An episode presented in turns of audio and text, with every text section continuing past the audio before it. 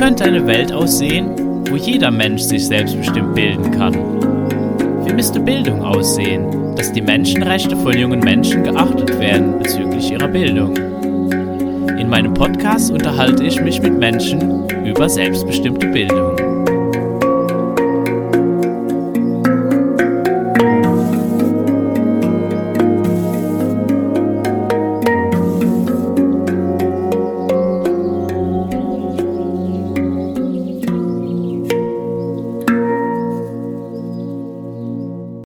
Mir zu Gast ist Alexandra Kraus.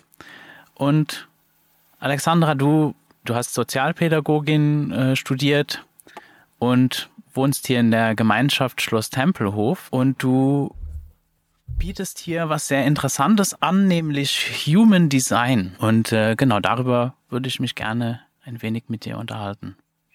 Ja, sehr gerne. Also ich kann sagen, das Human Design ist äh, für mich hier auch am Tempelhof und durch Tempelhof in mein Leben gekommen, als ich selber in einer persönlichen Krise steckte, in Trennung und auch körperlicher Krise, Burnout könnte man eigentlich fast sagen, sind äh, ja ging es darum, wie geht mein Leben weiter? Und da bin ich dann ähm, an das Human Design und auch an die Work von Byron Katie gekommen und habe dann ja erstmal geguckt, was wie kann mir das dienen, wo stehe ich gerade im Leben? Und wie kann ich sozusagen mich selbst nochmal entdecken und mich besser kennenlernen, um so mein, meinen authentischen Weg so weiterzugehen. Ich habe erstmal ähm, mit, mit der Work von Byron Katie sehr tief ge geforscht und habe da auch die Coach-Ausbildung gemacht und habe das Human Design immer so ein bisschen am Rande sozusagen weiter weiterlaufen lassen und auch so, so parallel geforscht.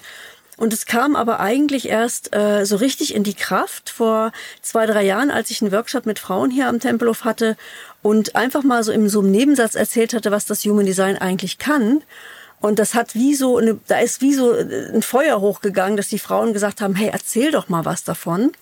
Und dann habe ich so wie so einen kleinen Ein Einführungsabend gemacht. Und im Grunde genommen ging es darum, diesen Frauen einfach so einen kleinen Einblick zu geben über ihre eigene ganz persönliche Individualität, wie sie praktisch durch ihr Leben navigieren. Also wie sie praktisch Entscheidungen aus der Körperintelligenz treffen und nicht mehr mit dem Verstand.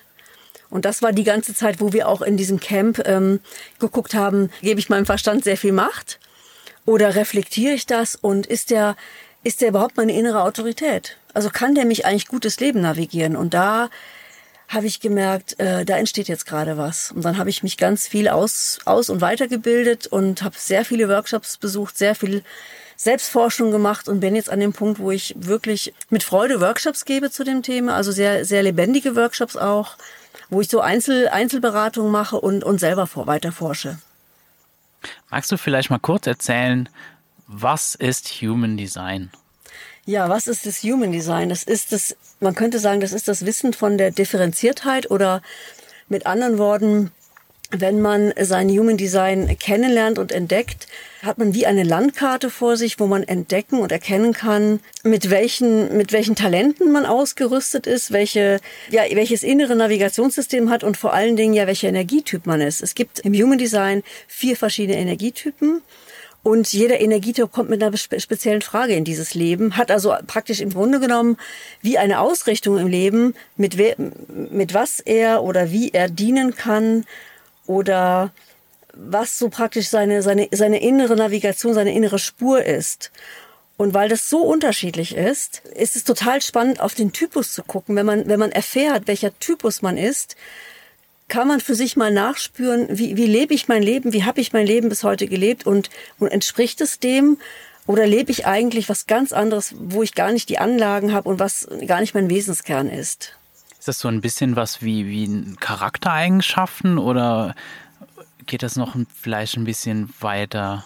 Ja, es geht, es geht noch, ja, es geht im Grunde noch viel, viel tiefer, weil es erstmal darum geht, ja, so ganz tief zu gucken, also was, wie bin ich wirklich auf diese Welt gekommen und wie interagiere ich mit der Welt und mit anderen Menschen? Das ist super spannend. Also man kommt ganz schnell auf diese Interaktionsebene, wo man sozusagen äh, auch ganz bald schaut, mit welchen Menschen lebe ich zusammen, wer war meine Ursprungsfamilie und wenn ich zum Beispiel Kinder habe, wie, wie gehe ich mit meinen Kindern um? Und vielleicht so das krasseste Beispiel ist es zu sagen, 70 Prozent aller Menschen haben, haben dieses, haben diesen Typus, ich bin ein Generator oder ich bin ein Mensch, der mit sehr, sehr viel Energie ausgestattet ist und der durch das Leben navigiert, indem er sich in, erfüllt, indem er seine Energie in die Welt bringt, indem er Projekte umsetzt, indem er ein Haus baut, indem er, indem er einfach mit, mit Freude ein erfülltes Leben lebt, wo er einfach seine, seine, seine Kraft ins Leben bringt. So, und dann gibt es aber noch drei andere Typen, die das nicht als Fokus haben. Und das sind dann vielleicht eher Wahrnehmungsmenschen oder Menschen, die Projekte ins Leben initiieren. Das ist eine ganz andere, ganz anderer Blick ins Leben oder auch des, des Seins. Und wenn man dann erfährt, ja, wer bin ich denn eigentlich? Das, das kann das ganze Leben verändern. Und bei mir war das dann so, dass ich erfahren habe, dass ich gar kein Energietyp bin, sondern eher ein Wahrnehmungsmensch und habe mich aber könnte ich jetzt sagen, 47 Jahre gelebt, als, ich, als ob ich ein Energietyp wäre.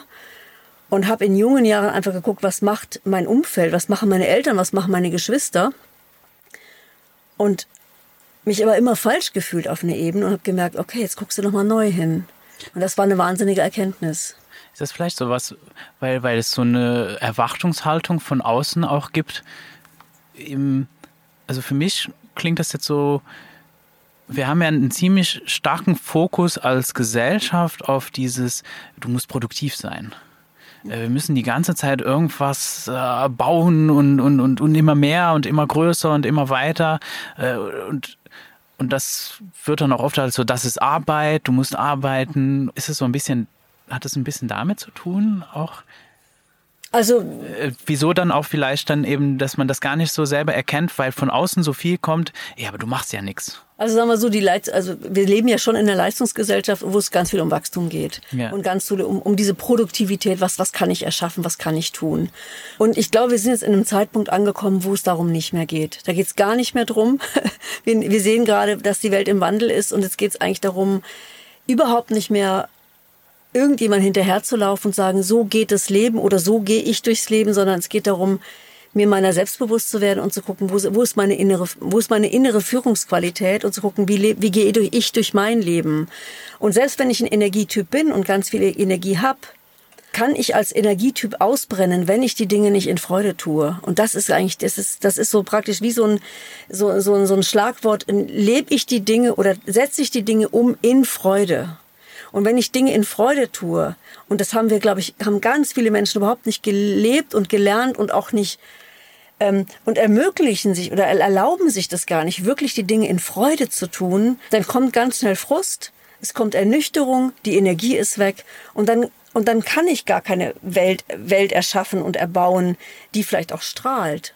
Und ich würde sagen, dass vieles eben auf dieses Wachstum, Wachsen, Wachsen ausgerichtet ist. Und wie gesagt, da geht es eben nicht mehr darum, und die anderen Typen im Human Design haben den Blick darauf, weil sie eben zu, nicht mit dieser Schaffenskraft ausgestattet sind, zu gucken, wie können wir eigentlich äh, effizient leben? Wie können wir einfach nachhaltig auf die Dinge gucken? Wie können wir jetzt Dinge verändern, um auf diesem Planeten guten weiterleben zu können? Und das macht einen, riesen Unterschied. Und wenn ich das als Kind oder wenn ich das als Mutter von meinem Kind weiß, mit welchem Gaben ist er ausgestattet? Welche Talente bringt er hier mit? Kann ich mich und meine Kinder oder mein, mein Umfeld, meine Freunde einfach äh, total gut, sehr, sehr, sehr nachvollziehbar verstehen oder viel besser verstehen und kann sie damit auch ja friedvoller mit denen sein. Es geht darum, dass jeder die Erlaubnis ist, ich bin so wie ich bin und du bist so wie du bist und wir sind beide in, Ord in Ordnung in, in unserer ganz individuellen Persönlichkeit. Und das macht für mich nochmal so einen Shift, so einen ganz neuen Shift wo wir ja alle schon so ein bisschen unterwegs sind, ja, was, was macht denn mich, was mache ich denn, was macht mich aus? Aber nochmal die Frage, erlaube ich mich wirklich? Erlaube ich mir der Welt, mich so zu zeigen, wie ich bin? Und man, man könnte sagen, das Human Design ist gleich Selbstliebe. Für mich, also mein, mein Thema, was, was mich ja sehr fasziniert, ist eben diese, diese Idee von der selbstbestimmten Bildung. Und da geht es ja auch darum, eben, äh, wenn du sagst, ja, Dinge in Freude tun, genau das ist ja auch der, der, der Punkt, wo es da irgendwie drum geht. Wenn, wenn ich das selber bestimme, dann macht es mir auch Freude. Und, und deswegen lerne ich auch, deswegen bilde ich mich, weil ich daran Spaß habe, weil, weil das etwas ist, boah, das, das begeistert mich. Und daran erfreue ich mich dann. Und das kann ja alles Mögliche sein. Ich kann mich daran erfreuen, weil ich irgendwas baue, aber ich kann mich auch daran erfreuen, einfach nur, weil ich irgendwas erkannt habe. Mhm. Irgend, irgendwas, ach so, wenn ich den Stein in die Luft schmeiße, dann fällt er wieder runter. Und, und das, das kann mich unheimlich freuen. Mhm. Äh, wenn, wenn ich so, so Erkenntnisse habe und so Beobachtungen mache. Und im, im Gegensatz eben dazu, zu dem, was meist gelebt wird, ist ja eher also das Gegenteil davon würde ich eben dann fremdbestimmt nennen. Und so arbeiten wir ja dann auch später. Eigentlich oft nicht, weil wir das wirklich machen wollen, mhm. sondern weil wir wollen eigentlich was anderes. Wir wollen dann Geld verdienen. Mhm. Aber dann sind wir wieder losgelöst. Dann haben wir es übersetzt mit, ja, dann kriege ich halt Geld und damit und dann passiert noch, noch eine, eine krassere Übersetzung. Ja, das heißt dann, wenn ich mir dann irgendwas leisten will oder so, ich brauche eben dieses Geld, um mir Freude zu machen, dann, dann werden auf einmal so Verknüpfungen hergestellt, anstelle vielleicht einen ganz anderen Ansatz zu haben, sondern erstmal rauszufinden, äh, was möchte ich denn überhaupt gerne tun mhm. und, und warum eigentlich? Losgelöst von irgendeinem so externen, so eine Art Belohnung oder so. Mhm. Das heißt, es ist wirklich so eine, äh, könnte man sagen, dass da geht es um Selbstfindung? Ja, total. Es geht um Selbsterkenntnis und Selbstfindung und, und sich wirklich eingestehen, lebe, also gerade wie als Erwachsenen, lebe ich mich in meiner Kraft, lebe ich mich in meinem, in meinem lichtvollen Dasein oder lebe ich mich im Schatten. Und man guckt sich im Human Design auch immer an, wirklich, wer war das Umfeld, wo ich groß geworden bin und was, was waren meine, meine Eltern für Typen?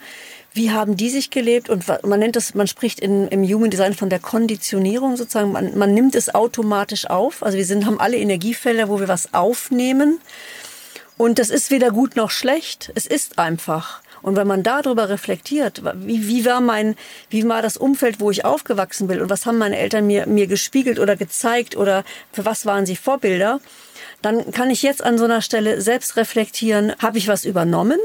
Oder habe ich mich als, als mich selbst erlebt? Und das ist ganz oft so ein Punkt, wo man das Human Design kennenlernt, fragt man sich erstmal, bis zu wie viel Prozent lebt man eigentlich wirklich sich selber? Und was, und was war eben früher oder was hat, was hat die Umgebung und das Umfeld, auch, auch die Schule, die Lehrer gemacht, um sich selber wirklich zu leben? Und ich, ich nutze jetzt das Human Design, um Eltern oder auch, ich habe jetzt auch Kontakte zu Schulen und auch Waldkindergärten, um sozusagen einfach den Blick auf sich selbst zu bekommen. Wer bin ich in dieser Welt? Was sind meine Gaben, Talente?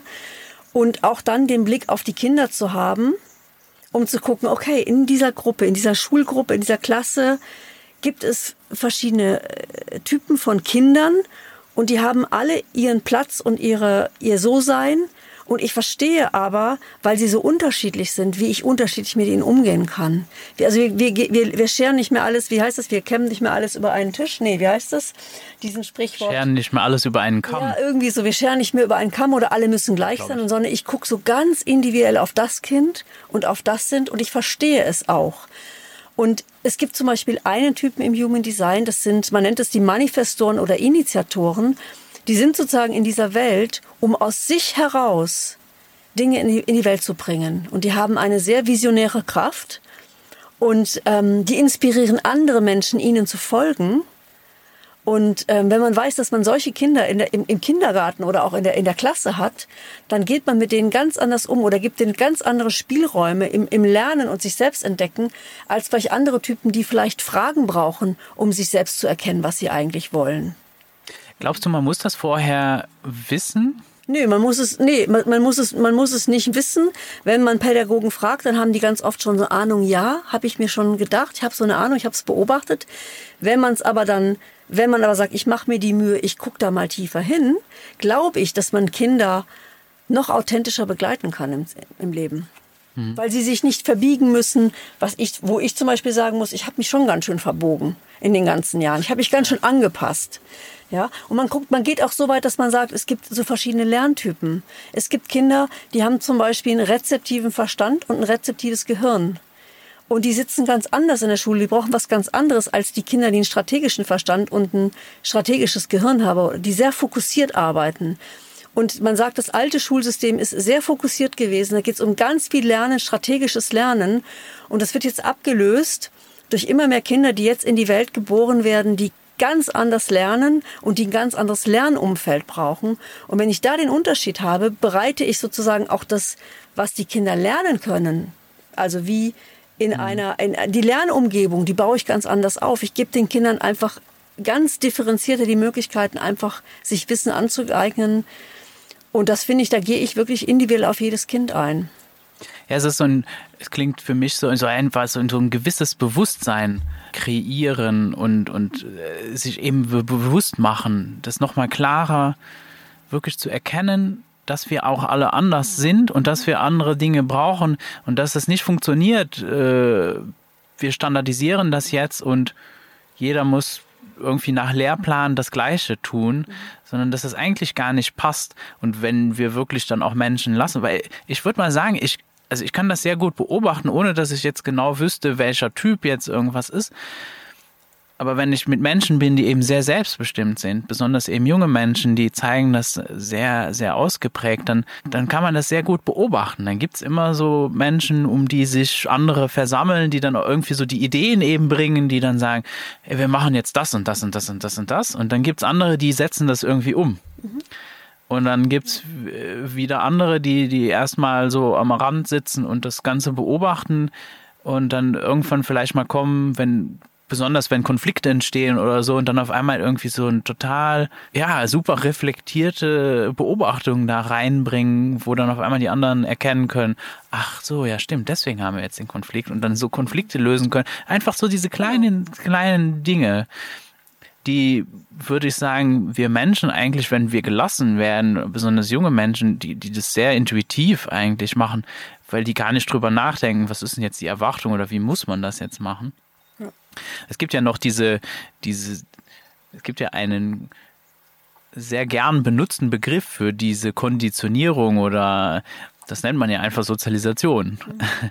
Also, dass wir einfach durch unser soziales Umfeld einfach gewisse Glaubenssätze entwickeln. Und es ist einfach klar, dass wenn, wenn ich in Deutschland aufwachse, dann werde ich in diese Kultur reingeboren und dann werde ich dementsprechend sozialisiert, im Unterschied zu, wenn ich jetzt in, in Südafrika geboren werde oder, oder in China oder und so weiter. Und das sind ja dann so Glaubenssätze. Und inwiefern, weil das ist ja zum Beispiel auch so ein großes Thema, wenn es zum Beispiel um Schulpflicht geht und, und, und um Bildung, dann kommt immer wieder, da geht es immer um diese Sozialisation. Wie, wie, wie würdest du das beschreiben, vielleicht in dem Kontext mit dem Human Design? Wo, worum Worum geht es da eigentlich? Was ist damit eigentlich gemeint? Hast du dazu eine Idee?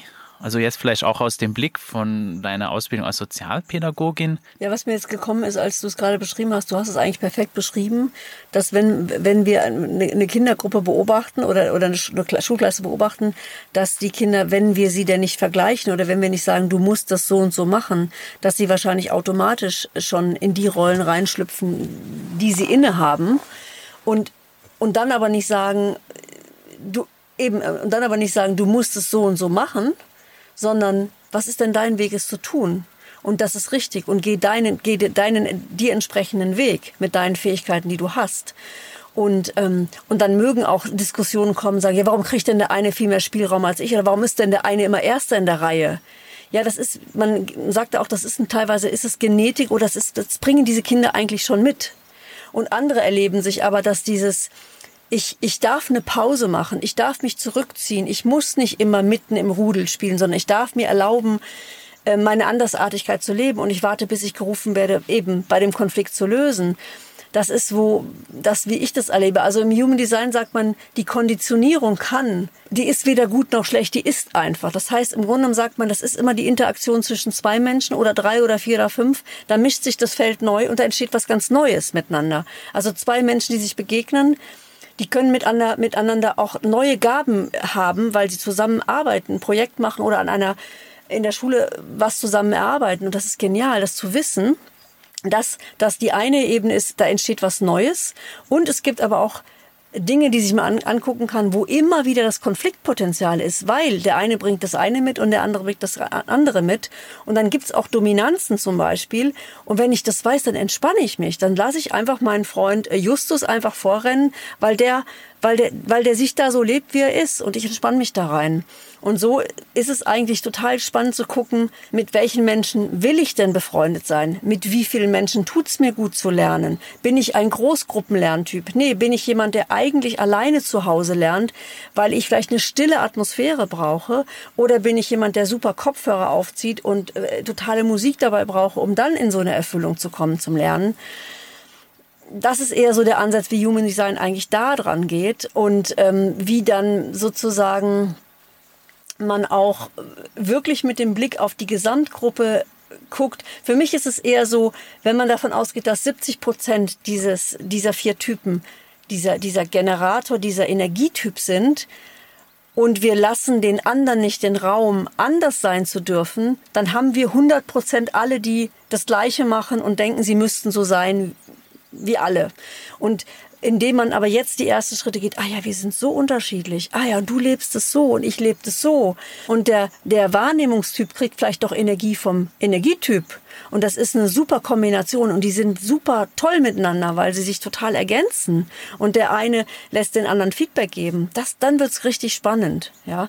Und welche Typen finden sich und suchen sich gegenseitig. Man geht sogar noch viel weiter, dass man sagt, es gibt emotional definierte Menschen und emotional wahrnehmende Menschen. Und wenn ich weiß, ich bin ein, ein Kind oder ich habe ein Kind vor mir, das das immer irgendwie in Emotionen ist und seine Emotionen auch wirklich ausdrücken soll und darf, und es gibt ein anderes Kind, das vielleicht manchmal das als zu viel empfindet, wenn er Emotionen wahrnimmt beim anderen, dann kann ich so ein Kind ganz anders unterstützen, mehr in der Wahrnehmung zu bleiben und nicht zu sagen, ja, du bist jetzt, du musst jetzt auf den Zug aufspringen, sondern so wie es geht wirklich um diese Differenzierung, sich selber wahrzunehmen. Oder Kinder, es gibt Kinder, die lernen unter Druck total easy.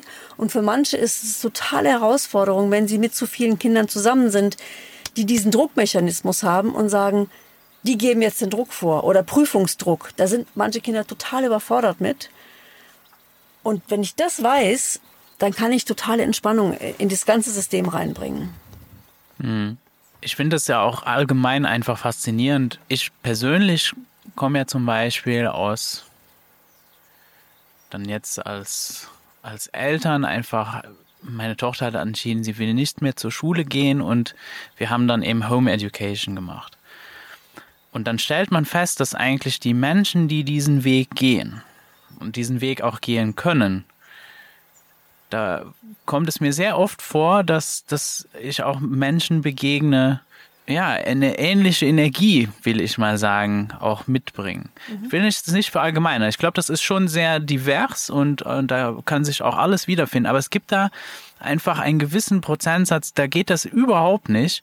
Und die, die, die müssen auch einfach einen ganz anderen Weg gehen. Und dass es einfach auch so wichtig ist, dass, dass die das auch, diese, ja, dass das okay ist. Dass du einen ganz anderen Weg gehen kannst und dass das eben so vielfältig auch sein darf. Mhm. Und äh, eben nicht die Erwartung ist, okay, alle müssen sich jetzt irgendwie so und so verhalten. Hast du irgendwie, wie, wie, wie geht man denn damit, wenn es jetzt wirklich so eben, wie du beschreibst, du hast jetzt wirklich so 70 Prozent Menschen, die eben in so einer Energie sind. Wie kann man das irgendwie umgehen, dass das nicht überpowernd wird?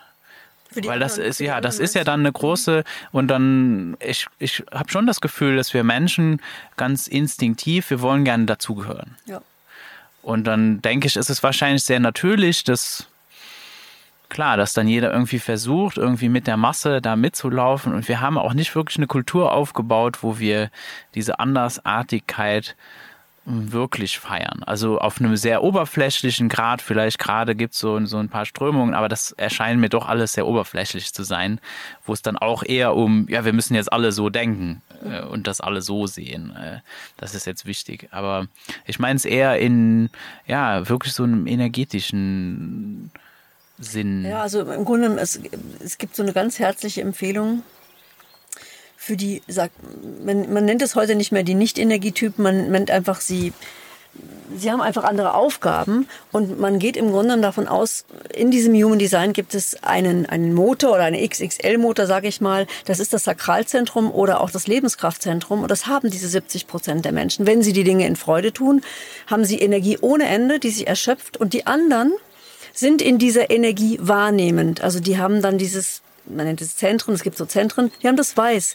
Die beobachten, diese anderen drei Typen beobachten die anderen in ihrer Energie.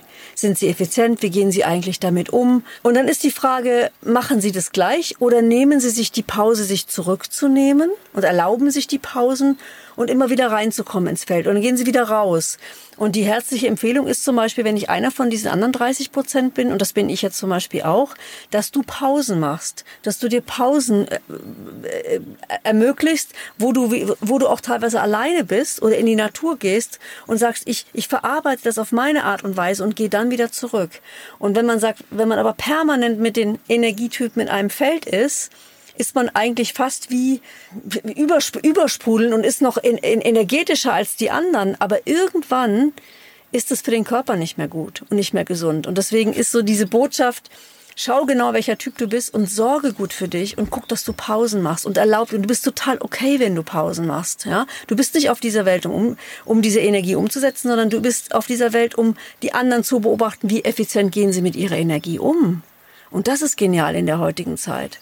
Weil wenn du wahnsinnig viel Energie hast, dann bringst du die in alle Richtungen, aber das muss nicht unbedingt effizient sein. Und wenn du aber jemanden hast, der dir mal einfach spannende Fragen stellt, aha, ah ja, so könnte ich es auch machen. So. Das ist, das ist, das ist, das ist eigentlich der, der größte Unterschied zwischen den verschiedenen Typen, dass die einige mit wahnsinnig viel Energie ausgestattet sind aber eher die anderen vielleicht brauchen, um das in die richtigen Bahnen zu lenken oder vielleicht um einem Visionär zu folgen, um dann wirklich diese Vision ins Leben zu bringen. Das ist total spannend.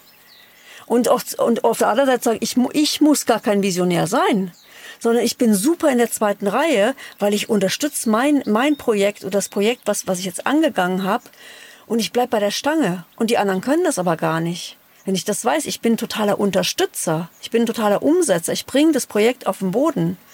Und der andere ist vielleicht nur dabei, das Streichholz anzuzünden, macht einen Riemen, ne? da kommt die Flamme und dann bin ich wieder weg. Und wenn ich das weiß, ich bin der Flammen, ich bin der Streichholzanzünder und dann gehe ich wieder in die Hängematte, wow. Und dann lebt er sich in seiner Kraft. Und dann lebt sich auch ein Jugendlicher in seiner Kraft. Und wenn die Jugendlichen das zum Beispiel voneinander wissen, dann können sie einfach ganz anders miteinander umgehen. Also und es gibt aber eben viele, die leben sich nicht in ihrer Kraft, weil wenn es um die Gleichschaltung geht, wir sind alle gleich und wir machen ja. so, wie es immer gesagt wird, dann, dann kann ich meine Kraft ja gar nicht leben. Dann sagen mir auch meine Eltern nicht, leb deine Kraft. Dann sagt auch die Lernbegleiter, die Lehrer nicht, leb deine Kraft. Und das ist ja eigentlich das, was die im Grunde genommen wünschen sich doch, sage ich mal, Jugendliche von heute, dass sie sich ausprobieren dürfen und dass sie darin unterstützt werden, was, was eigentlich ihre Anlagen sind, dass sie das ausprobieren, dass sie sich ausprobieren dürfen. Ja, das resonierte auch gerade sehr stark mit mir persönlich. Wenn ich jetzt, wenn du so, so das, was du da erzählst, dann, dann muss ich einfach dran denken, wie, ja, wie sehr ich diese Pausen brauche auch.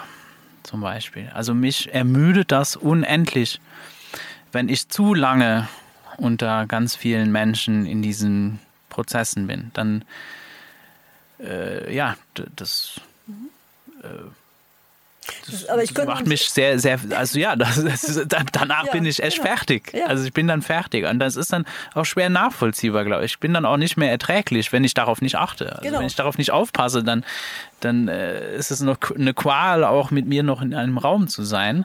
Ja. Äh, und es ist tatsächlich auch so, dass wenn, dass es dann vielleicht nach außen dann manchmal so wirkt, so, ja, aber wie du, das ist doch total, du, du redest doch mit jedem und dann, und, und ich bin so, ja, aber das kostet mich eigentlich sehr, sehr viel Energie.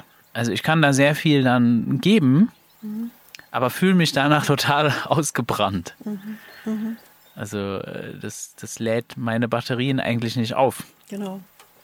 Ja, und das Schöne ist, wenn man das sozusagen für sich erkennt und sagt, ah, ich bin ja gar nicht falsch, ich bin genauso richtig, wie ich bin. Und wenn ich mit meiner, mit, mit meiner Energie effizient umgehe, dann bin ich der Welt dienlich und wenn ich sowas wie ich das auch selber erlebt habe, ähm, nicht wirklich in meiner Kraft. Ich habe manche Dinge richtig intuitiv richtig gut gemacht, aber eigentlich habe ich meine Energie viel zu hoch gepusht, die ich gar nicht hatte und bin dann einfach ausgebrannt. Und bei mir ist so, weil ich das selber so gespürt habe, auch körperlich, habe ich so ein tiefes Bedürfnis anderen Menschen, die vielleicht auch solche Wahrnehmungsmenschen, die man nennt man übrigens Projektoren oder auch Koordinatoren, dass ich jungen Menschen, die vielleicht solche Talente und Gaben haben, dass sie gar nicht in den Burnout rauschen müssen, weil sie sich lieben und anerkennen mit den Pausen, die sie brauchen. Und wenn ich zum Beispiel weiß, meine Freundin, meine Partnerin, meine mein Umfeld weiß das von mir. Ich kommuniziere das, dass ich so bin und ich werde aber trotzdem anerkannt und geschätzt, dann weiß ich, dann bin ich im richtigen Umfeld. sagt man zum Beispiel. Wenn die anderen aber dauernd von dir verlangen, dass du mehr Energie pushen musst, dann merkst du irgendwann, nee, das ist nicht mehr mein Umfeld, das ist nicht mehr stimmig für mich. Und da auch sehr sensibel mit umzugehen. Und es gibt aber auch bei den Energietypen Menschen, die haben eher so Einsiedlerqualitäten und dass auch diese sich das erlauben. Ich ziehe mich zurück.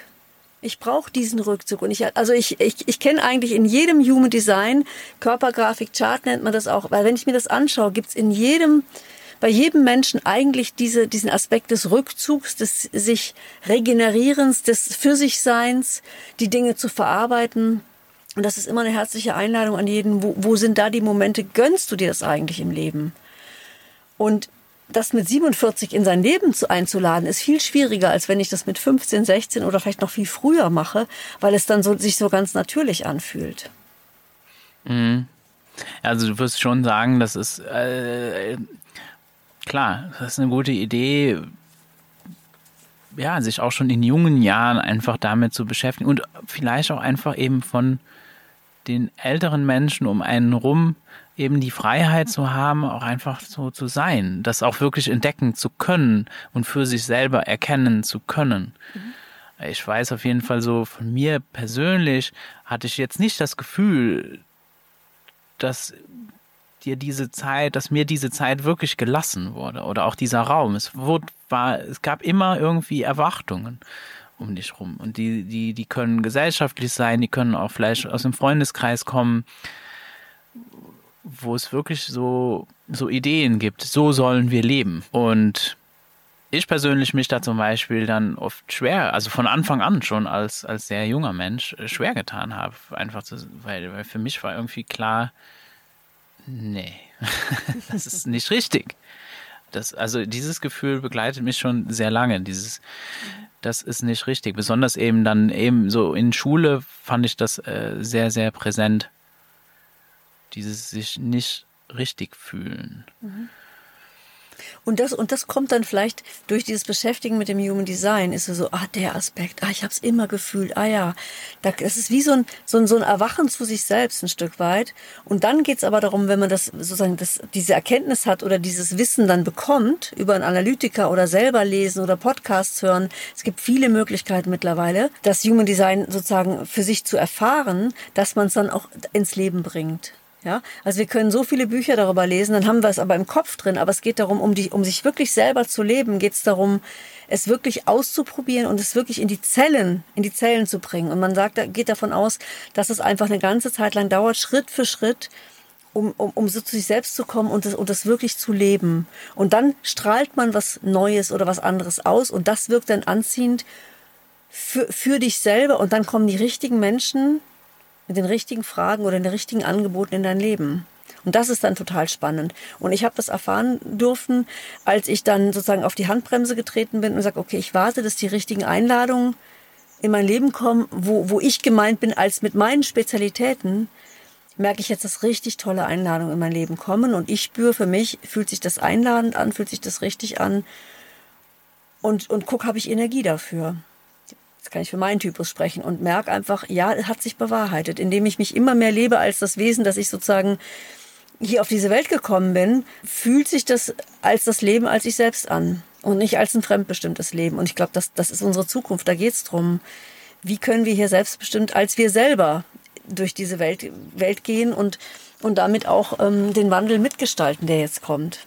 Ja, aber ich, ich glaube auch nicht, dass das eben so dann jetzt könnte vielleicht so eine kritische Stimme meinen, ja, aber das, äh, wir, wir, wir müssen doch irgendwie kollektiv denken und diese, das ist so, das klingt so individualistisch und ja, und ich persönlich würde, habe eher so das Gefühl, nee, nee, im, ganz im Gegenteil, eigentlich dadurch, dass ich mich selber leben darf und selbstbestimmt bin, dadurch diene ich eigentlich idealerweise dem, ganz, ganz natürlich dem Kollektiv, ohne dass ich mich da irgendwie verbiegen müsste oder, sondern dass gerade diese Vielfalt das eigentlich ausmacht. Ja, ja. So wie ich verstanden habe, geht's geht's immer mehr darum, sich selbst zu leben in diesem Individuellen. Ist auch wie so diese, was wir eben schon hatten, Selbstfürsorge, Selbstliebe. Und wenn ich dadurch in meiner Kraft bin und mich wirklich authentisch lebe, dann kann ich auch den anderen und der Welt dienen. Das kann ich aber nicht, wenn ich mich total verausgabe und eigentlich ähm, ständig krank bin oder frustriert bin oder verbittert bin, weil, weil, ja, weil ich einfach nicht in meine Erfüllung komme, in meine, ja, in meine Bestimmung komme eigentlich ein Stück weit. Und ähm, dass wir, die, dass wir die, die Zukunft nur gemeinsam gestalten werden, ich glaube, das ist uns allen klar. Ja, und es geht nicht um Ego, aber es geht darum, glaube ich, wirklich zu strahlen. Ich glaube, in dieser Welt zu strahlen als du selbst. Und das ist, glaube ich, auch so wirklich meine tiefste Motivation, Menschen zu unterstützen, in ihre Kraft zu kommen und sich selbst zu leben. Und dann auch, wenn, und wenn sie dann strahlen, das ist einfach ein totales Glücksgefühl, wenn ich das merke. Und wenn ich da junge Menschen erreichen kann, dann, dann denke ich, wow, also das ist, das sind die schönsten Momente, die ich habe. Ja, merkst du da einen großen Unterschied, wenn du jetzt so Workshops gibst, wenn du mit jungen Menschen arbeitest oder eben mit, mit schon länger gelebten Menschen? Äh, ist das, ist das ein ist das eine andere Arbeit? Ist es, fühlt sich das anders an? Also ich erlebe auch, dass die, dass junge Menschen, äh, die zu mir kommen, jetzt auch schon, die sind sehr wissbegierig, was das angeht. Die wollen sich selbst entdecken, die wollen sich selber leben. Die äh, sind am Forschen, wow, die haben ganz schöne Erkenntnisse und gehen auf ihren Weg und haben dies, haben vielleicht noch mehr dieses Gefühl, ah ja, wie bin ich denn eigentlich gemeint? Die haben nicht, die, da ist noch nicht so viel überlagert, sag ich mal, an, an eben an, an der Aus, von der Außenwelt und von den Eltern. Und wenn ich jetzt mit Menschen habe, sag ich mal 40, 50, 60 plus, und ich habe alle Altersgruppen da, das ist so spannend. Jeder steht an seinem Punkt im Leben, wo er jetzt heute entscheiden kann, ich mache es anders. Und ich, ich lebe mehr das, das eigene Leben. Und bei den, bei den jungen Menschen finde ich es noch ganz spannend, einfach auf die Potenziale, auch auf, der, auf die angelegten Potenziale zu gucken, wenn es auch um die berufliche Entwicklung geht. Ja, also es gibt Menschen, die haben eben fantastisch, es gibt dieses Sprachzentrum hier, diese, man nennt es die Kehle, die haben einfach so, so eine brillante Art zu sprechen, und, und können sich super ausdrücken und merken, mach was mit deiner Stimme, mach was mit deinem Ausdruck. Und dann gibt es andere, die sind wahrnehmend in diesem Ganzen und denen ist es zum Beispiel hilfreich, weil sie, weil sie alles wahrnehmen können, wie andere Menschen sich ausdrücken, können sie es zwar auch wahrnehmen und weise in der Form werden, aber damit sie vielleicht kraftvoll in der Welt sein können, wird den Menschen zum Beispiel an, oder diesen Jugendlichen angeraten, lern doch was über Kommunikation. Lern, wie du dich gut ausdrücken kannst, weil, weil da auch zum Beispiel so, so, so, so eine Stimme kommt, sagt, naja gut, die anderen können sich immer so super ausdrücken und die haben immer was parat, die haben immer direkt die Worte auf der Lippe und du brauchst erstmal und du weißt noch nicht, was du sprechen wirst. Aber wenn du es vielleicht übst oder du erlaubst es dir, das zu üben, Kommunikationstraining, gewaltfreie Kommunikation, üb dich darin, dann, dass diese Brillanz auch kommt und dass nochmal ganz andere Gaben dann auch kommen. Und so kann man verschiedene Aspekte angucken. Das war jetzt nur ein Beispiel und dass man sich auch selbst reflektiert, eben macht mir das Stress zu sprechen oder fällt mir das total leicht? Ja, da gibt's ganz große Unterschiede. Und da hatte ich jetzt im letzten Kurs wirklich zwei Menschen, die wahnsinnigen Stress hatten, in der Gruppe zu sprechen. Und als denen jetzt mal klar war, wie ihre Anlagen waren, konnten sie da ganz anders mit umgehen. Konnten sich auch viel besser nochmal reflektieren und, und sagen, ach, jetzt verstehe ich mich wirklich. Das ist auf jeden Fall ein Bereich, den, den ich sehr spannend finde und ja, also es ist, es lohnt sich auf jeden Fall, in welcher Form auch immer, sich wirklich damit zu beschäftigen und wirklich da reinzufühlen, wie achtsam zu sein. Ich glaube intuitiv, wir wissen das. Mhm. Wir wissen das eigentlich intuitiv, wenn man sich nicht irgendwie, wenn ich mir jetzt nicht, ja, nicht einreden lassen, dass ich irgendwie anders sein muss, sondern ich weiß eigentlich, wer, wer ich bin. Ja, und die, und man geht davon aus, dass Kinder die ganz natürlichen Gaben habe, Gaben, sich selbst zu leben. Das, das sind, ja, das ist, das ist praktisch wie angeboren. Und wenn ich, und dass dieser Schleier des äh, ne, Familiensystem, was will die Gesellschaft, was will die Schule, dass wenn das nicht überlagert wird, wenn das ganz pur weiter sein darf, dann, dann ist es super. Das ist das für mich das Beste, was wir tun können. Ähm, und, und diese Unterschiedlichkeit anzuerkennen. Also ich habe so zwei ganz unterschiedliche Kinder und ich, ich, ich versuche so ganz unterschiedlich mit denen umzugehen. Und das ist so schön, das so nebeneinander stehen zu lassen. Das ist wunderbar. Das ist wirklich eine Forschungsreise auch. Ne? Jeden einzelnen dieser Kinder in, in, gucken, wie die entwickeln die sich in ihre Kraft. Und was brauchen die vielleicht, um in ihre Kraft zu kommen? Also wie kann ich das auch noch unterstützen? Und bei meinem Sohn ist es zum Beispiel, sich durchs Leben zu navigieren, indem ich dem Ja-Nein-Fragen stelle. Und dann kann er innerlich auf, auf das reagieren, was von außen kommt und merkt, mhm, das will ich tun, mhm, da ist meine Freude, wow, da geht was auf, da geht Energie rein. Und, ähm, und meine Tochter zum Beispiel braucht äh, als Unterstützung für sie einladen, gesehen zu werden mit, mit das, wo sie wirklich Talente hat. Und ich sehe sie nicht als die Umsetzerin von, von den und den Projekten, sondern für diese ganz, diese Feinfühligkeit, Dinge wahrzunehmen und auszudrücken. Und wenn ich mein Kind schon sehr früh unter die Frage stelle, na, was hast du denn beobachtet? Was hast du gesehen? Wie würdest du das denn machen? Dann lässt man diese Gabe gar nicht erst ähm, erlöschen, erlöschen, sondern man, man, man, man, hält, man hält sie lebendig und dieses Kind bekommt wie so eine Feedbackschleife. Ah, ich werde gefragt, was ich beobachtet habe. Ich habe einen Beitrag zu leisten und damit steigt das Selbstwertgefühl. Also es sind vielleicht am Anfang nur ganz kleine Dinge, die man, die man, die gut sind zu wissen.